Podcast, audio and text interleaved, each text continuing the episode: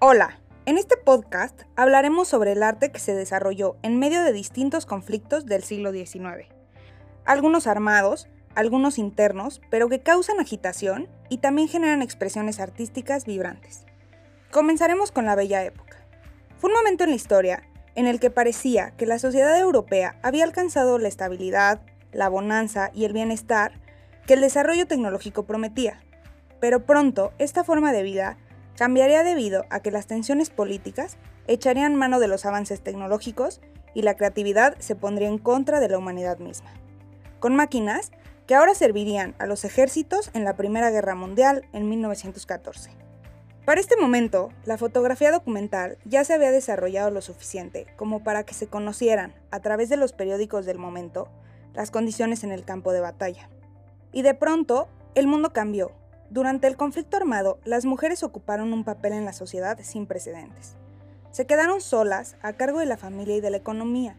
Muchas se convirtieron en soldados, conductoras de ambulancias o de camiones, empleadas de fábricas e incluso de sectores como el bancario, que fue atendido por cientos de ellas. A pesar de que en la historia no se ha destacado su papel en la Primera Guerra Mundial, las mujeres fueron indispensables durante este episodio y posteriormente en la reconstrucción del orden.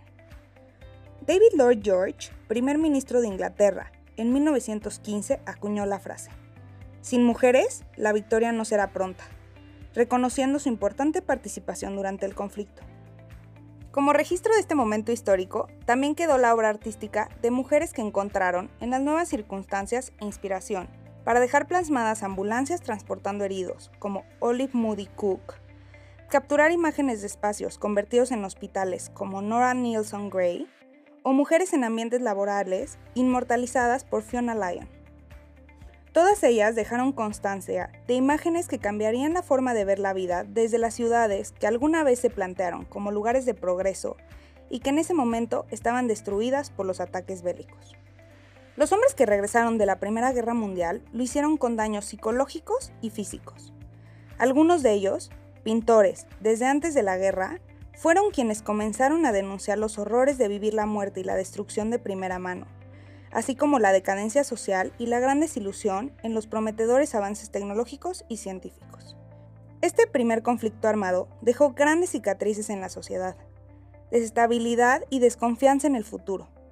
Sin embargo, la participación de hombres y mujeres que decidieron dejar un testimonio de sus vivencias no se detuvo. Vayamos a conocer otro momento de conflicto importante.